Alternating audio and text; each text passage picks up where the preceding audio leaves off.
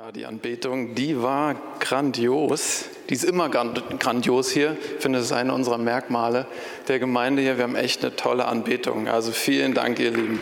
Richtig gut.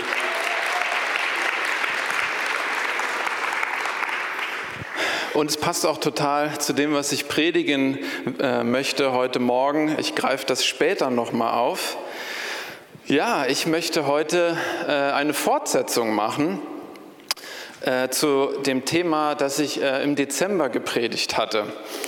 Und der Titel damals hieß Gefüllt mit Heiligen Geist oder Esaus Suppe? Fragezeichen. Wenn du diese Predigt nicht gehört hast, hör sie dir gerne nochmal an, weil heute eben ein zweiter Teil davon kommt, eine, eine Erweiterung. Es ging also im Dezember darum, gefüllt zu sein mit Heiligen Geist. Und wir haben darüber gesprochen, wie entscheidend und wie wichtig das ist für unser Leben ähm, in der Nachfolge Jesu. Und ich hatte ähm, dieses Zitat gebracht, das heißt, das christliche Leben ist nicht schwierig, es ist unmöglich. Und ich glaube, dass das wirklich so ist, dass es zumindest einige Aspekte gibt im Leben der Nachfolge, die wir, in, in, die wir nicht in Fülle hineinkommen können, ohne, wenn wir, ohne dass wir gefüllt sind mit dem Heiligen Geist. Und ich finde, das macht auch total Sinn. Ich meine, was heißt es, gefüllt zu sein mit Heiligen Geist? Es das heißt ja im letzten, mit Gott selber ganz ausgefüllt zu sein. Also, dass unser Leben völlig Gott hingegeben ist. Ich hatte beim letzten Mal auch diesen Spruch gebracht, dass du den Heiligen Geist hast, und das stimmt, wenn du an Jesus glaubst, dann hast du den Heiligen Geist. Aber die Frage ist auch, ob der Heilige Geist dich hat. Ich finde, das bringt so ein bisschen auf den Punkt. Wie viel hat der Heilige Geist von dir? Wie viel Raum bekommt er in deinem Leben? Und darüber haben wir beim letzten Mal gesprochen. Es ist so ein bisschen wie, ihr kennt das alle, wie es ist, wenn man nicht genug trinkt. Oder? Vor allem im Sommer, wenn es heiß ist, du hast nicht genug getrunken und wir kennen die Auswirkungen davon. Wir sind schlaff, wir sind müde, wir sind nicht so leistungsfähig, wir sind vielleicht sogar gereizt und das kriegen auch unsere Mitmenschen mit. Und ich höre das andauernd, Leute sagen, Mann, ich müsste mehr trinken, zwei Liter wenigstens. Stiftung Warentest hat mal gesagt, eigentlich der normale Erwachsene braucht so anderthalb Liter, aber zwei ist auch nicht schlecht. Und jeder von uns weiß, wie es ist, wenn du genug getrunken hast, oder? Wie es dir dann geht, du bist frischer, es ist viel mehr möglich. Und das ist uns im Natürlichen total bewusst, aber im Geistlichen ist es ganz genauso. Wir brauchen lebendiges Wasser. Und ich glaube, eins der tragischen Dinge, vielleicht für uns hier im Westen, ist, dass wir uns daran gewöhnt haben, trocken zu sein. Dass wir uns daran gewöhnt haben, irgendwie ähm, mit halber Kraft das Leben äh, versuchen zu meistern und auch das Leben in der Nachfolge. Und ich glaube, da will der Herr uns ermutigen, da geht mehr. Und wir wissen das alle, aber die Frage ist, wie können wir da hineinkommen? Und ähm, in der letzten Predigt ging es viel mehr um so zwei drei Grundvoraussetzungen, die wichtig sind, damit wir überhaupt die Fülle des Heiligen Geistes erleben. Nämlich vor allem die Frage, ist da genug Raum in dir? Wo stehst du eigentlich bei diesem Thema? Und das, was ein bisschen gefehlt hat, ist so die, die praktischen Aspekte, über die man sprechen kann. Also sozusagen die Dinge, die wir in unserem Alltag tun können, die die Fülle des Heiligen Geistes begünstigen und hervorbringen. Und darüber möchte ich heute sprechen und das ist sozusagen ein bisschen der Nachtrag. Ich möchte trotzdem noch ein paar kleine Punkte vom letzten Mal bringen. Wir hatten uns zum einen ja angeschaut auch, wie sah es denn in der Urgemeinde aus? Und wir haben gesehen, dass die Urgemeinde, so wie wir sie erleben in der Apostelgeschichte, undenkbar ist ohne Pfingsten, ohne die Ausgießung des Heiligen Geistes. Und wir haben uns auch das, äh, wir haben uns einige Bibelverse angeguckt von Aposteln, von, von Jüngern, die gefüllt waren mit Heiligen Geist und wir konnten sehen, was die Auswirkung war. Das Übernatürliche, was hervorkam, der Mut, die, die Gottesfurcht, die Liebe, all diese herrlichen Dinge konnten wir sehen, die aus dieser Fülle hervorkamen. Und das haben wir uns angeschaut. Wir haben aber auch eben darüber gesprochen, was denn diese Fülle verhindert in unserem Leben. Und da hatte ich die Geschichte von ähm, Jakob und Esau eben genommen, deswegen hieß der Titel so. weil wir in dieser Geschichte ein Muster sehen dessen, wie der Feind auch in unserem Leben wirken möchte. Wir sehen also in dieser Geschichte, dass Esau von der Jagd kommt und er ist müde, er ist trocken, er ist hungrig und so doll, dass er das Gefühl hat, er muss eigentlich sterben. Und Jakob hat diese Idee, hey, ich biete ihm diese Linsensuppe an und er ist so verzweifelt, vielleicht geht er auf diesen Tausch ein, denn Jakob will das Erstgeburtsrecht haben von Esau. Esau geht darauf ein, er verkauft sein Erstgeburtsrecht gegen eine Suppe. Und ich finde, dieses Bild ist treffend für Momente auch in unserem Leben und in unserem Alltag. Eigentlich brauchst du die Fülle Gottes und du bewegst dich vielleicht sogar dorthin und möchtest dich positionieren dafür. Und dann kommt der Feind dazwischen und bietet dir andere Dinge an. Wer kennt das? Bietet dir andere Dinge an, ganz schlechte Alternativen, Dinge, die dich nicht wirklich satt machen. Und nicht nur machen sie dich nicht satt, sie lenken dich von Gott weg. Und das passiert immer und immer wieder im Kleinen und im Großen. Ich möchte trotzdem dazu sagen, es ist nicht nur der Feind. Ich will hier nicht so viel über den Feind reden. Wir sind auch selber gut genug da drin, uns äh, mit, mit Dingen zu füllen, die nicht wirklich hilfreich sind. Dennoch ist es wichtig, das zu wissen. Wir haben hier einen Gegenspieler, der nicht will, dass du mit Gott gefüllt bist, weil er weiß, was dann passiert, weil er weiß, dass du dann Supermann bist. Und das möchte er nicht. Zum Schluss der Predigt im Dezember kamen noch zwei Aspekte, die uns helfen sollen, wenn wir Schritte in die richtige Richtung machen wollen. Und der erste Schritt war, dass wir ehrlich mit uns selber sind dass wir ehrlich sind mit dem Zustand, in dem wir uns befinden. Also, dass du an diesen Punkt kommst, wo du vielleicht merkst, eigentlich bin ich trocken, eigentlich bin ich nicht lebendig und ich erlebe nicht viel vom Heiligen Geist in meinem Leben. Vielleicht habe ich das mal, irgendwie ist das versandet, aber dass du an diesen Punkt von Ehrlichkeit kommst und aus diesem Punkt von Ehrlichkeit heraus Buße tust, also zu Gott gehst und sagst, Gott, ich sehe dieses Thema hat keine große Priorität in meinem Leben und es tut mir leid. Und ich möchte hier Schritte gehen. Bitte hilf mir dabei. Das heißt, der nächste Schritt ist dann eigentlich diese Gnade von Jesus zu empfangen, den Alltag anzupassen. Also zu schauen, wo kann ich mehr Zeit für Gott haben? Wo kann ich ähm, Zeit und Raum freimachen, um mich dieser Sache zu widmen, gefüllt zu werden mit Heiligen Geist? Das war so das Thema der letzten Predigt und heute wollen wir also hineingehen ein bisschen in die Praxis. Ich möchte aber noch einen kleinen Punkt sagen. Vielleicht fragt sich der eine oder andere heute Morgen, ja okay, gefüllt werden mit Heiligen Geist, aber warten wir nicht einfach auf Erweckung? warten wir nicht auf die große Ausgießung? Und ihr Lieben, beides stimmt. Wir warten auf diesen Platzregen, wir beten dafür. Und das, was an Pfingsten passiert ist und auch an anderen Stellen durch die Kirchengeschichte hindurch, das sind einzelne gewaltige Dinge, die Gott getan hat, wo er seinen Geist ausgießt in Gemeinden, in bestimmte Regionen und ganze Landstriche auf den Kopf stellt. Und wir wollen genau das erleben. Und das hat eine eigene Dimension und eine eigene Kraft.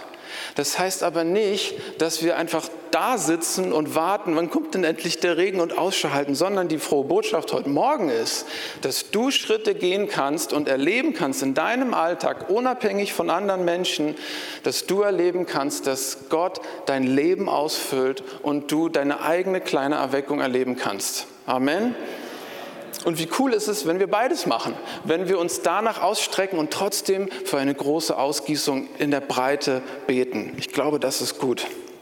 Okay, gehen wir in die Praxis. Was können wir tun? Wie können wir unseren Alltag gestalten, um die Fülle des Heiligen Geistes zu erleben? Ich glaube, dass es hier zwei Dimensionen gibt. Oder ich würde es gerne so darstellen, um es ein bisschen äh, greifbarer zu machen. Ich glaube, dass es hier zum einen eine horizontale gibt. Und das beschreibt so die Breite unseres Lebens, unseres Alltags und die Frage, wie kannst du dort Zeiten schaffen, wie kannst du deinen Alltag gestalten, um Gott zu begegnen. Und dann gibt es so die Vertikale, die beschreibt, wenn ich dann die Zeit gefunden habe, was mache ich denn dann eigentlich? Wie kann ich mit Gott in Kontakt treten? Was sind die Türen? Was sind die Zugänge? Was sind die Praktiken, die mir helfen, die Fülle des Heiligen Geistes zu erleben? Darüber möchte ich sprechen. Nach diesen zwei Punkten, ihr kriegt jetzt hier mal so einen, Ablaufplan, nach diesen zwei Punkten möchte ich einen wichtigen Aspekt am Ende nennen, der diese zwei Dimensionen miteinander vereint. Und ich glaube, dass dieser Punkt eher unterentwickelt ist von meiner Beobachtung her. Und das war es auch lange Zeit in meinem Leben und ich versuche mich dem weiterhin anzunähern. Ich sage euch nicht, was es ist. Ein bisschen die Spannung, ich muss ja hier einen Spannungsbogen erzeugen. Aber der kommt dann am Ende. Okay, starten wir doch mal mit vertikal, also du und Gott. Wie kannst du hier praktisch werden? Die erste gute Botschaft heute Morgen ist, dass der Heilige Geist in dir wohnt.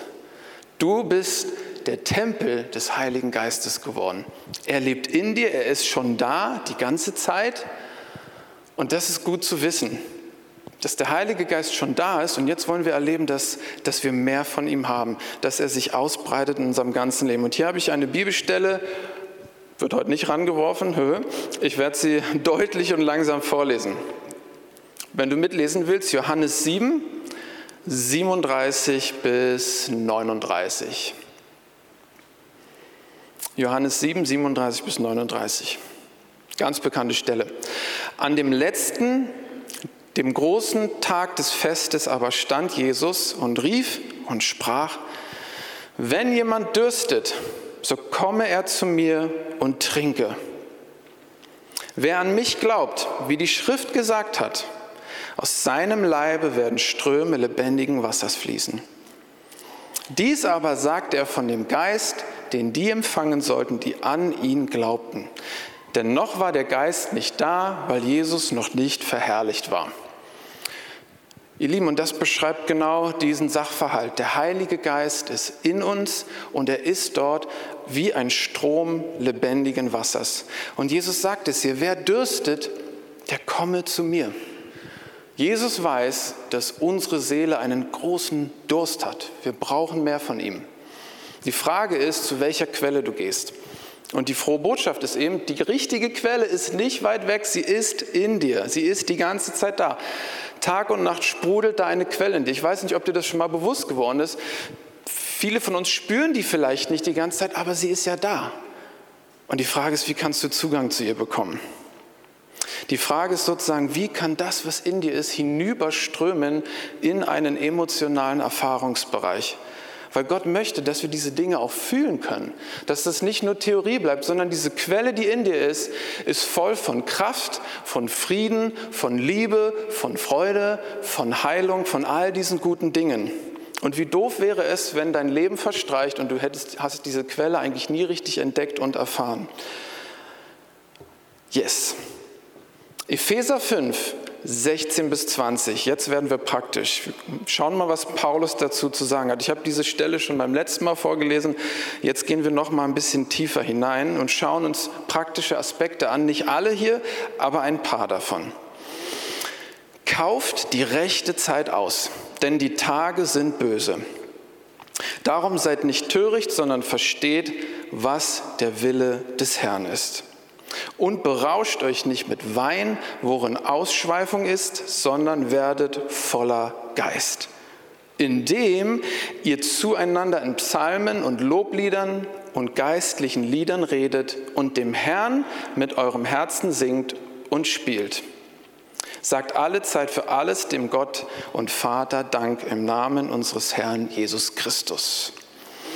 Also hier finden wir praktische Aspekte, das Interessante ist, also wir befinden uns ja gerade in der Vertikalen, ja, du und Gott. Paulus nennt hier direkt am Anfang einen Aspekt, der mehr zur Horizontalen gehört. Nämlich er sagt, kauf die rechte Zeit aus. Und das heißt so viel wie, verschwende deine Zeit nicht. Die Tage sind böse, die Tage sind krass, die Welt ist crazy, verrückte Dinge passieren. Nutze deine Zeit gut und gehe zu Gott. Nutze deine Zeit gut, denn er sagt hier, erkenne, was der Wille des Herrn ist, nämlich, dass du deine Zeit nutzt und voll des Geistes wirst und nicht voll mit Wein. Ich hatte beim letzten Mal auch gesagt, du kannst für Wein andere Dinge einsetzen, Dinge, die in deinem Leben dazu führen, dass du nicht in der Fülle des Heiligen Geistes landest, sondern woanders, bis hin zur Ausschweifung. Und das kann bei jedem etwas anderes sein. Nutzt die rechte Zeit, kostet die rechte Zeit aus. Werdet voller Geist, indem ihr in Psalmen und Lobliedern und geistlichen Liedern zueinander redet. Also hier spricht Paulus als erstes von Anbetung. Das ist heute unser erster praktischer Punkt heute Morgen. Anbetung. Und er gibt hier ähm, in Vers 9 schon mal, nicht Vers 9, sondern, ups, Vers 19. Hier. Er spricht über Lobpreis und er sagt hier, singt dem Herrn in eurem Herzen, also bringt Anbetung, die von Herzen kommt. Und das macht den großen Unterschied.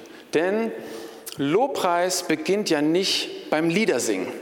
Lobpreis im Kern ist nicht Liedersingen.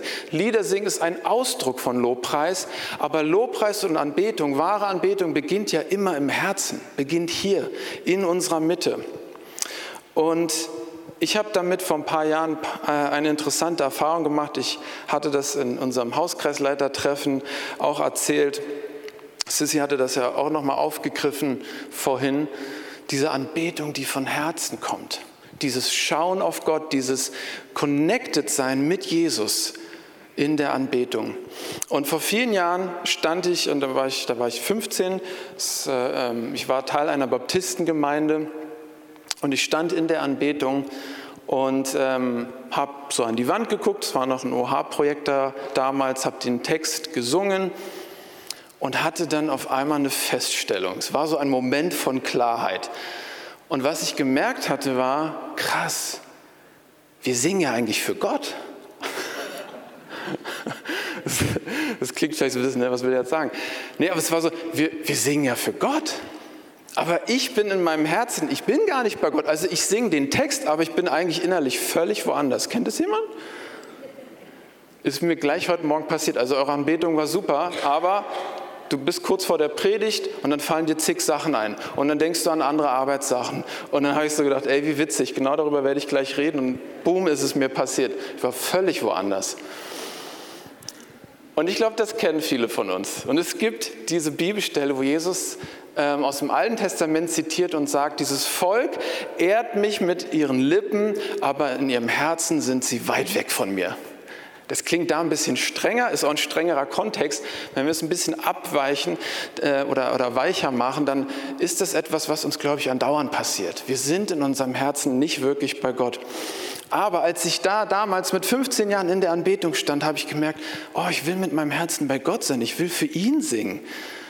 Und, und dann hatte der Heilige Geist mir eine Idee gegeben. Und für mich war das ganz neu damals.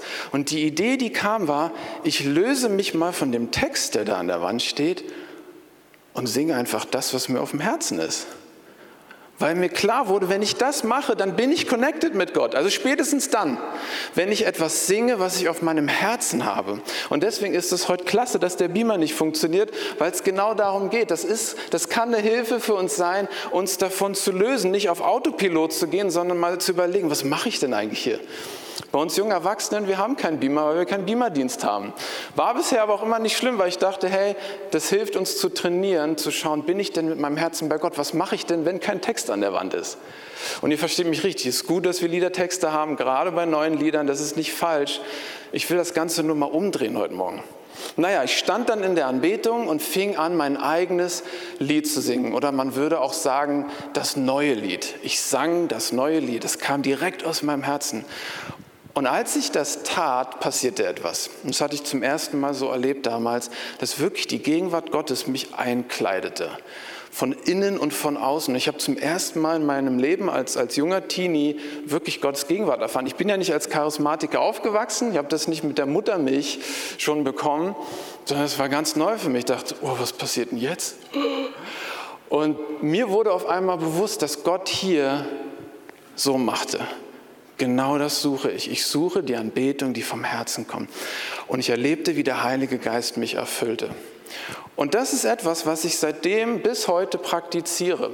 In der Anbetung hier in der Gemeinde oder auch woanders, dass ich die Lieder mitsinge, aber ich löse mich auch davon. Und deshalb danke ich euch, liebes Team, dass ihr uns darin angeleitet habt, gesagt habt, singt euer eigenes Lied, sagt Gott, was ihr ihm sagen wollt. Und das sucht Gott. Gott sucht unser Herz. Ich nenne das immer gerne so, ähm, in den, in den Liebhabermodus zu gehen. Wir wechseln in diesen Liebhabermodus, der sagt, Gott, du bist wunderbar. Ich bete dich an, ich liebe dich. Und das ist was, was ich auch manchmal einfach im Auto mache. Erst recht, wenn ich im Stau irgendwo stehe und eh nicht pünktlich irgendwo hinkomme, dann nutze ich die Zeit. Ich habe keine Musik, ich habe nichts, sondern ich sage einfach, Jesus, ich verehre dich. Du bist wunderbar. Du bist der Beste. Du bist die Quelle meines Lebens. Ich, ich gehe so in diese höchste Form von Herzensanbetung und erlebe, wie Gottes Gegenwart das Auto erfüllt. Wunderbar. Anbetung, die vom Herzen kommt. Okay, zurück zu Paulus. Das Interessante ist, dass er hier schreibt, indem ihr zueinander in Psalmen und Lobliedern und geistlichen Liedern singt. Warum sagt er hier geistliche Lieder? Also hier ist offensichtlich irgendwie eine Unterscheidung.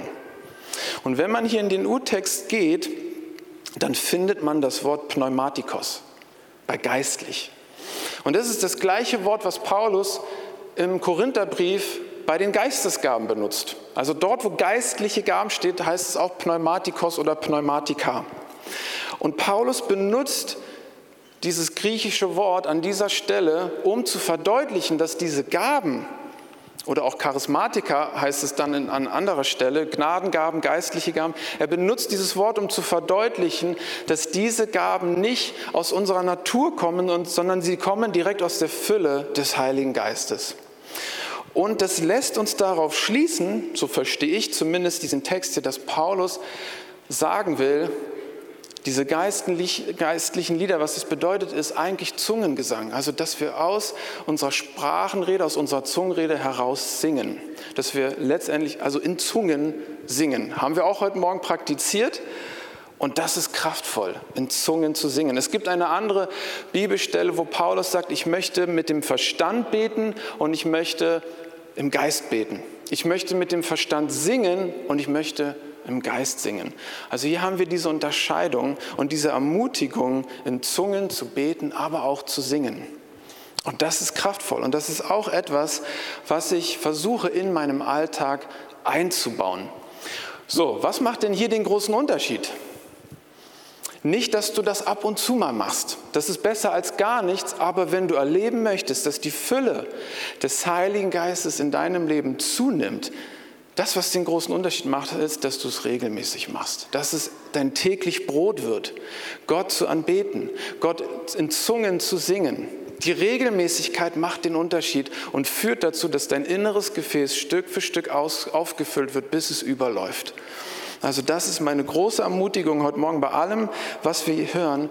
Die Regelmäßigkeit macht den Unterschied. Warum?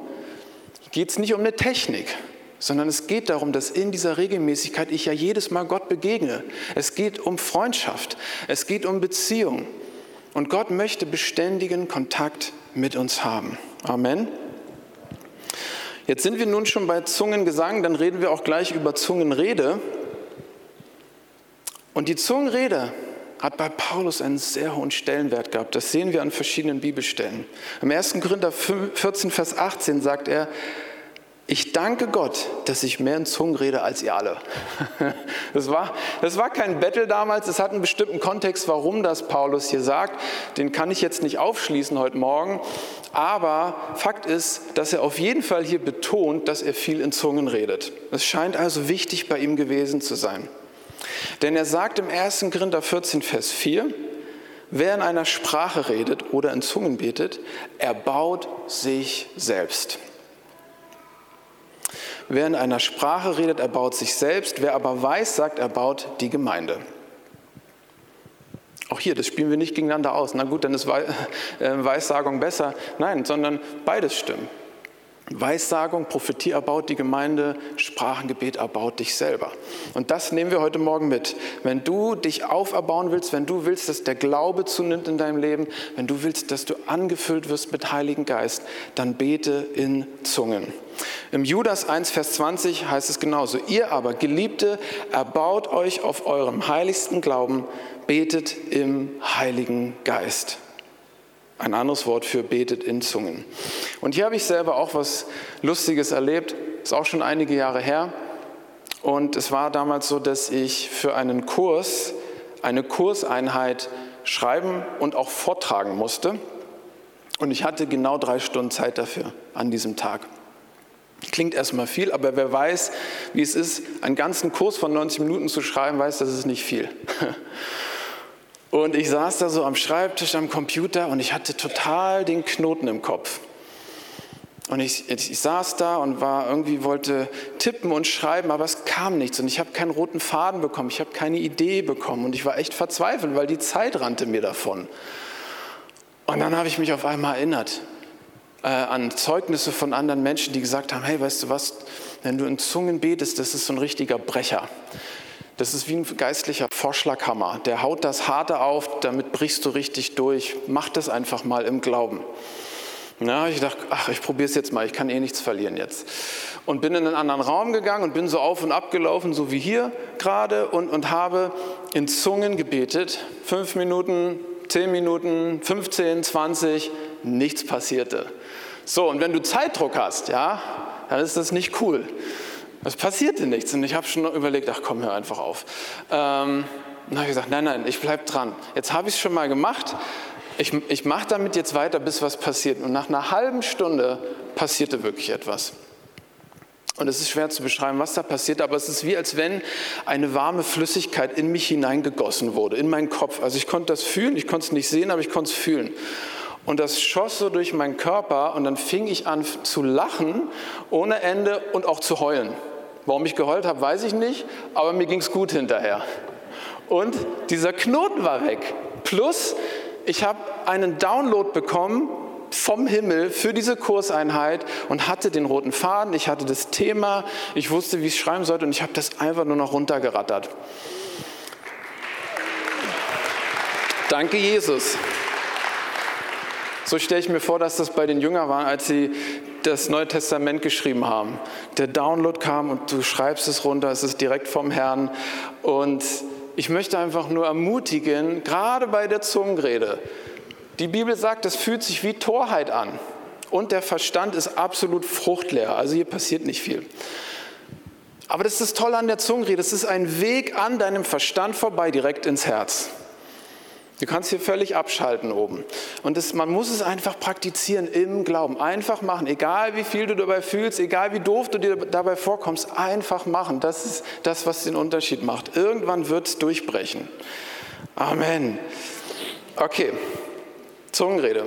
Jetzt habe ich noch einen letzten praktischen Aspekt, den ich nennen will. Es gibt natürlich noch mehr. Heute Morgen habe ich sozusagen drei, also Anbetung von Herzen, Zungenrede, Zungengesang und jetzt kommt der dritte Aspekt und der ist mir tatsächlich am liebsten. So sehr ich Zungenrede mag, Anbetung toll finde, alles entscheidende Dinge, aber was mich bisher in meinem Leben am meisten geprägt und begeistert hat, ist das Gebet in der Stille oder das innere Gebet oder Kontemplation. Es gibt verschiedene Begriffe, die das Gleiche meinen. Und ich habe im Jahr 2019 ein ganzes Jahr gehabt, wo ich das ununterbrochen praktiziert hatte. Und ich war sehr inspiriert von verschiedenen Schriften, die ich gelesen hatte. Viele, witzigerweise, aus den letzten Jahrhunderten. Gar nicht so sehr die neuesten Bücher, sondern das waren oft Schriften von irgendwelchen geistlichen Mystikern, Heiligen aus der Kirchengeschichte, die eine brennende Liebe für Jesus hatten und die teilweise im Rahmen von Klöstern, aber auch außerhalb diese, diese Zeiten in der Stille praktiziert, geübt haben und, und diese Dinge aufgeschrieben haben, die sie mit Gott erlebt haben. Das hat mich sehr geprägt und ich habe angefangen, das zu üben. Und was das Gebet in der Stille eigentlich meint, ist, dass du dich entleerst vor Gott, einfach nur da bist und auf ihn wartest. Und das ist echt schwer, richtig schwer. Und es braucht Übung, aber das, was passiert, wenn man dranbleibt, ist unglaublich. Unglaublich. Und warum ist es so unglaublich und kraftvoll? Naja, weil du gar nichts machst, sondern du bringst dich und Gott in eine Position, wo Gott der werden kann, der das Ruder übernimmt, der in Aktion treten kann. Es kommt nicht mehr so sehr auf dich an und was du tust, sondern du bist da, du bist in der Stille. Und eigentlich das einzige Aktive, was du tust, ist, du wirst dir bewusst, dass Gott schon da ist. Du wirst dir dieser innewohnenden Gegenwart bewusst. Und das braucht Übung, aber wenn man da dran bleibt, schärfen sich die geistlichen Sinne, die geistlichen Rezeptoren, wie auch immer du es nennen willst, und du fängst an, den Heiligen Geist, der die ganze Zeit in dir lebt, der die ganze Zeit schon da war, du fängst ihn an zu fühlen, du fängst seine Gegenwart an zu spüren. Und je mehr du das fühlst, wird das dann zu dieser Quelle, die anfängt, dich aufzufüllen. Und da habe ich die schönsten und intimsten Erlebnisse mit Gott gehabt. Aber es braucht Übung, es braucht dranbleiben, aber ich kann euch sagen, es lohnt sich. Und es lohnt sich vor allem deswegen, wenn man das übt und praktiziert, das Coole ist, du kannst es überall machen. Ich verstehe völlig, wenn du in der S-Bahn nicht aufstehst und laut in Zungen singst. Das kann sein, dass Gott dir das sogar mal aufs Herz legt als einen Glaubensschritt, der echt mutig ist, aber wer weiß, was dann passiert in der S-Bahn. Aber ich verstehe, wenn du merkst, oh, ich weiß nicht so recht. Aber du kannst dort sitzen, du kannst die Augen schließen, vielleicht hast du eh deine Kopfhörer auf und das praktizieren. Okay, Heiliger Geist, du bist in mir. Deine Gegenwart ist in mir. Und deine Gegenwart ist voll von Friede, von Liebe, von Glückseligkeit, von Kraft. Und du bist schon da. Und ich muss nichts tun, um dich irgendwie zu begeistern. Ich muss nichts tun, um es dir recht zu machen. Ich muss nichts tun, um irgendwie mehr von dir zu bekommen, sondern du bist schon da. Du bist in mir. Und ich glaube das. Und ich vertraue darauf. Das ist die Position, die wir einnehmen. Und darin einfach zu warten und ihn anzuschauen ihn zu kontemplieren. Und man sagt ja so schön, du wirst das, was du anschaust, oder du empfängst von der Quelle, die du anschaust. Und mehr ist es nicht. Und es ist so simpel, dass viele damit Probleme haben. Man denkt, ich muss irgendwas machen. Wir Menschen wollen immer etwas machen. Wir wollen was für Gott tun. Wir möchten ihn begeistern. Wir möchten ihn überzeugen von unserem Pflichtbewusstsein und was auch immer. Aber Gott möchte manchmal einfach nur mit dir sein, ohne dass du etwas tust, sondern man verweilt mit seinem Liebsten. Und das ist das, was Gott sucht. Und das ist zum Beispiel das, wovon der bekannte Bruder Lorenz gesprochen hat oder Brother Lawrence. Und er hat dieses Buch geschrieben, vielleicht kennen das einige, Practicing the Presence, das Praktizieren der Gegenwart Gottes. Und das ist genau das, wovon ich gerade rede. Katrin hat darüber auch schon mal gesprochen. Das ist ein Mann, der im Kloster die, die, die Teller gespült hat, einfache Arbeiten gemacht hat, aber er hat geübt und gelernt, die ganze Zeit mit Gott verbunden zu bleiben. Und dieser Mann hat gesagt sogar, dass er Gott später dann im Lauf der Jahre mitten am Tag oder über den Tag hinweg oft mehr erlebt hat als in seinen stillen Zeiten, die er gesetzt hat. Und das fand ich super ermutigend. Es ist nicht, um das hier gegeneinander auszuspielen, aber das ist eine Hoffnung, dass du kannst Gott auf deiner Arbeit erleben, während du am Computer sitzt, wenn du im Auto sitzt, wenn du in der S-Bahn sitzt, weil du dich trainiert hast darin, auf seine Gegenwart zu schauen, dein Bewusstsein, deinen Fokus darauf zu setzen. Und ihr Lieben, das braucht Übung und dass es Übung braucht, ist nicht ungeistlich, ist kein Zeichen von Unreife bei dir, das ist ganz normal. Es braucht ein Üben. Okay, ich habe bewusst diesen letzten Punkt gewählt als einen praktischen Punkt für uns, weil das so eine gute Überleitung in die Horizontale ist. Über die will ich noch kurz sprechen. Also wie kannst du dein Leben gestalten zeitlich, um mehr Raum für Gott zu machen? Und hier ist eben dieses Gebet in Stille ein gutes Beispiel, weil du es einfach die ganze Zeit praktizieren kannst, über den ganzen Tag hinweg. Und mir ist dieser Punkt wichtig heute Morgen, dass die stille Zeit am Morgen, die vielleicht viele von uns praktizieren, total wichtig ist. Es ist super, mit Gottes Wort in den Tag zu starten, die Bibel zu lesen am Morgen, dich mit Wahrheit zu füllen. Das legt eine ganz entscheidende Grundlage für den Rest des Tages. Es ist auch super, mit Gott den Tag zu beenden. Und das sind vielleicht so zwei Punkte, die für uns sehr geläufig sind, dass wir sagen, hey, das sind so zwei Punkte, da suche ich Gott, da mache ich Zeit für Jesus. Aber die Frage ist manchmal eben, was ist denn mit dem Rest des Tages? Ich glaube, dass wir manchmal dann geistlich gesehen für den Rest des Tages offline sind. Wir sind voll im Geschehen und das ist auch verständlich. Das Leben ist voll mit Arbeit und hektisch, vor allem in so einer Großstadt wie Berlin. Und das weiß Gott auch und da ist er super barmherzig mit uns. Aber die Frage ist trotzdem, was ist mit dem Rest des Tages? Und meine Ermutigung ist, dass wir aufpassen, dass diese Zeiten am Morgen nicht so, also nicht zu einem Götzen werden, im Sinne von, das ist das Ding. Meine stille Zeit am Morgen und dann machen wir das, wir machen ein Häkchen hinter und für den Rest des Tages sind wir völlig woanders. Ich glaube, dass Gott sich das anders vorgestellt hat. Ich glaube, er wünscht sich, dass wir beides können. Feste Zeiten, die du dir setzt, ich weiß, dass Jonas jemand ist, der trägt sich das richtig im Kalender ein. Habe ich ihn mal gefragt, warum machst du das? Naja, wenn dann jemand fragt, ähm, ob er sich mit mir verabreden kann, kann ich sagen, nee, ich bin schon verabredet. Finde ich cool. Das hat Kraft, das festzulegen. Das ist super. Und trotzdem, was ist mit dem Rest des Tages? Und da ist es wichtig, diese kleinen Zeiten auch zu nutzen mit Gott. Die Zeiten auf Toilette, die Zeiten am S-Bahnsteig, wenn du auf die S-Bahn wartest. Es gibt so viele kleine Fragmente über den Tag, in denen wir Gott begegnen können. Und ihr Lieben, ich möchte das so betonen, weil diese Zeiten machen den Unterschied. Manchmal kann einem das so unscheinbar vorkommen. Naja, ob ich jetzt mit Gott connecte oder nicht, mache ich heute Abend, mache ich morgen früh. Nein, Gott will dir in diesen kleinen Segmenten vor allem begegnen.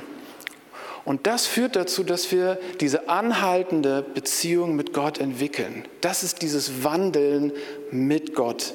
Und das sehen wir schon bei Henoch im Alten Testament. Dort heißt es, und er wandelte und ging beständig mit Gott.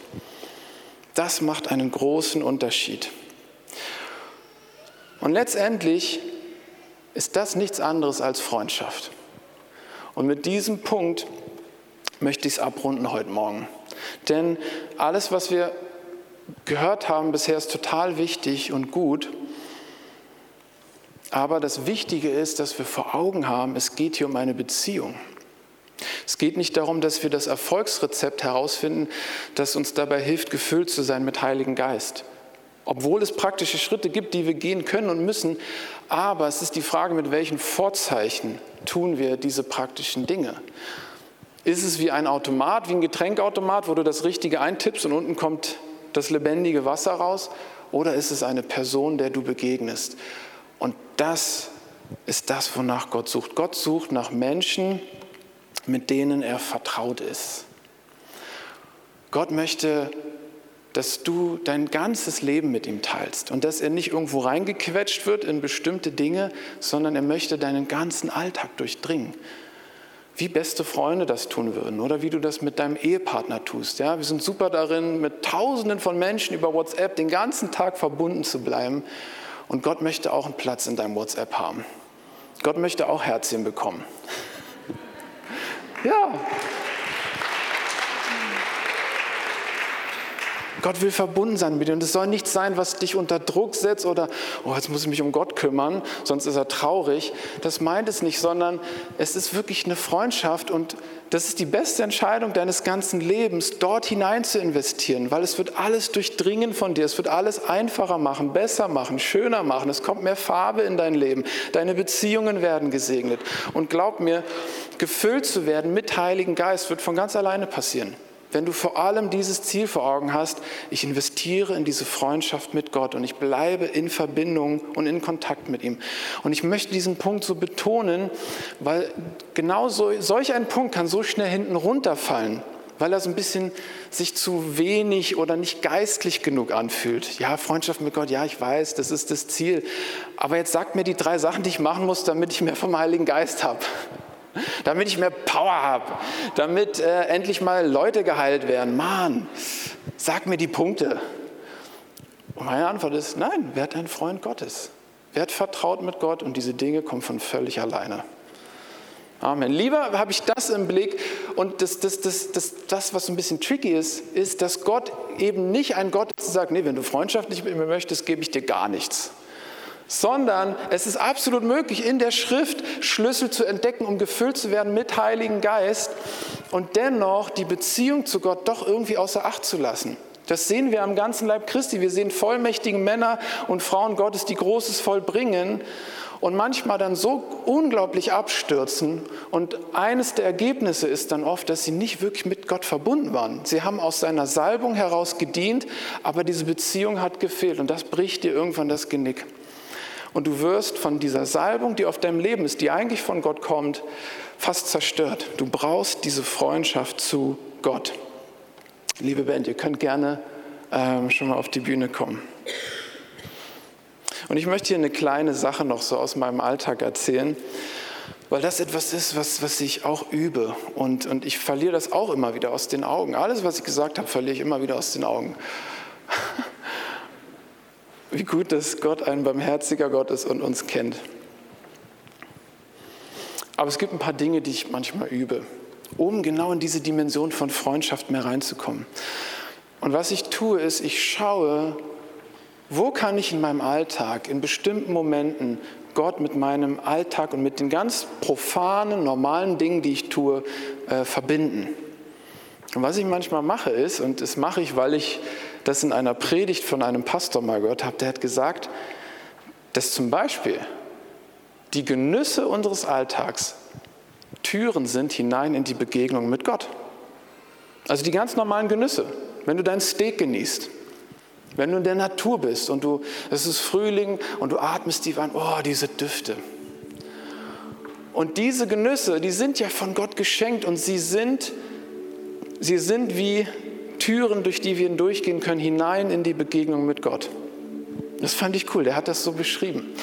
Und dann habe ich gedacht, ich, ich mache das auch mal. Und dann saß ich morgens mit meinem Cappuccino da und habe den getrunken, habe mir gesagt, Jesus, Genauso wie ich diesen Cappuccino genieße, genieße ich dich jetzt. Du bist ein Genuss für mich. Du bist wie, wie dieser Kaffee, den ich so genieße. Und ich habe das so gesagt und erlebte, wie die Liebe Gottes auf mich kam. Das war total verblüffend. Manchmal bin ich draußen abends spazieren und ich sehe den Sonnenuntergang und dann sage ich, Jesus, du bist so schön wie dieser Sonnenuntergang. Du bist der Schöpfer, du hast all das geschaffen und ich sehe deine Schönheit im Sonnenuntergang und ich erlebe, wie seine Gegenwart zunimmt, während ich mit ihm rede und das sage. Und ihr Lieben, das sind genau die Dinge, die kann man so verpassen, weil man denkt, ja, ist das nicht ein bisschen, keine Ahnung, ähm, passiert da wirklich was? Können wir nicht die ganz klassisch geistlichen Dinge einfach machen? Ich möchte uns eine Breite heute Morgen geben. Lasst uns alles tun. Lasst uns in Zungen reden. Lasst uns Gott von Herzen anbeten. Lasst uns in die Stille gehen. Über Fasten habe ich gar nicht gesprochen heute Morgen. Fasten ist ein super Katalysator für die Gegenwart Gottes. Aber lasst uns einfach Gott unseren Alltag geben. Lasst, lasst uns ihm all diese Aspekte geben. Und finde den Genuss Gottes in den ganz natürlichen Dingen. Okay, ich könnte noch mehr sagen. Ich mache Stopp an dieser Stelle, aber lasst uns kurz mal die Augen schließen. Und ich möchte zwei Sachen mit uns machen heute Morgen. als erstes, lasst uns das mal üben, uns der Gegenwart Gottes bewusst zu werden. Versuch mal jetzt mit deinen Herzensaugen nach innen zu schauen und werd dir bewusst, dass der Heilige Geist in dir lebt. Und hab Vertrauen, dass er dich wirklich mag dass er dich lieb hat und dass, obwohl du unvollkommen bist und wahrscheinlich heute Morgen schon gesündigt hast, er immer noch da ist und er dich immer noch lieb hat und nichts zwischen euch steht. Schau nach innen und betrachte Gott, der in dir wohnt. Einfach für ein, zwei Minuten. Und vertraue, dass du ihn spüren kannst. Egal, ob das heute Morgen passiert oder nicht, aber das ist ein Fakt. Du bist dazu geschaffen worden, Gott zu erfahren und zu fühlen. Lass uns ein bisschen nach innen schauen.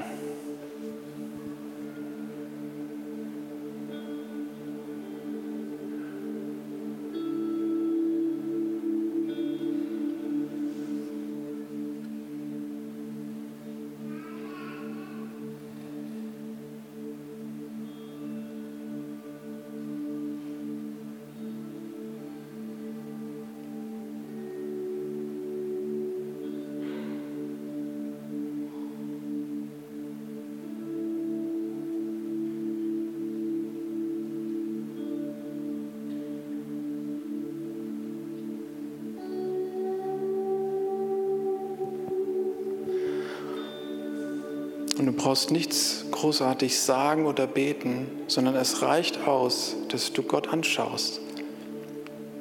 Dass du einfach glaubst, dass er da ist. Mehr ist es tatsächlich nicht. Schau einfach nach innen.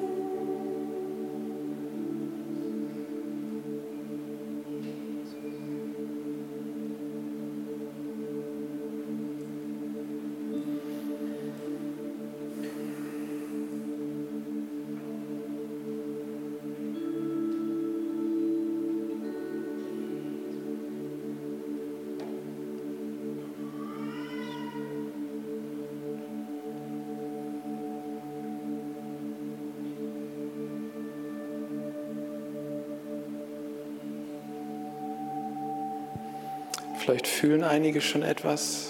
Vielleicht spürst du diese innere Quelle, einen leichten Frieden, der sich bemerkbar macht. Das ist super, wenn du diesen leichten Frieden fühlst. Das ist, dass der Heilige Geist sich bemerkbar macht. Bleib da einfach dran. Und wenn du nichts spürst heute Morgen, mach dich nicht verrückt. Das hat nichts mit deiner geistlichen Reife zu tun oder was auch immer. Das Entscheidende ist, hier dran zu bleiben, das zu üben.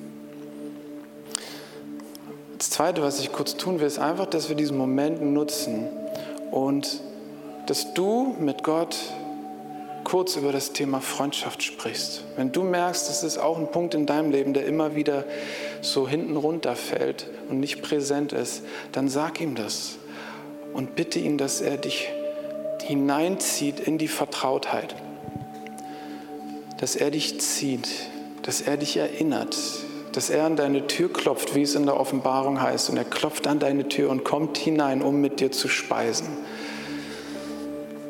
Lass uns kurz mit ihm darüber sprechen.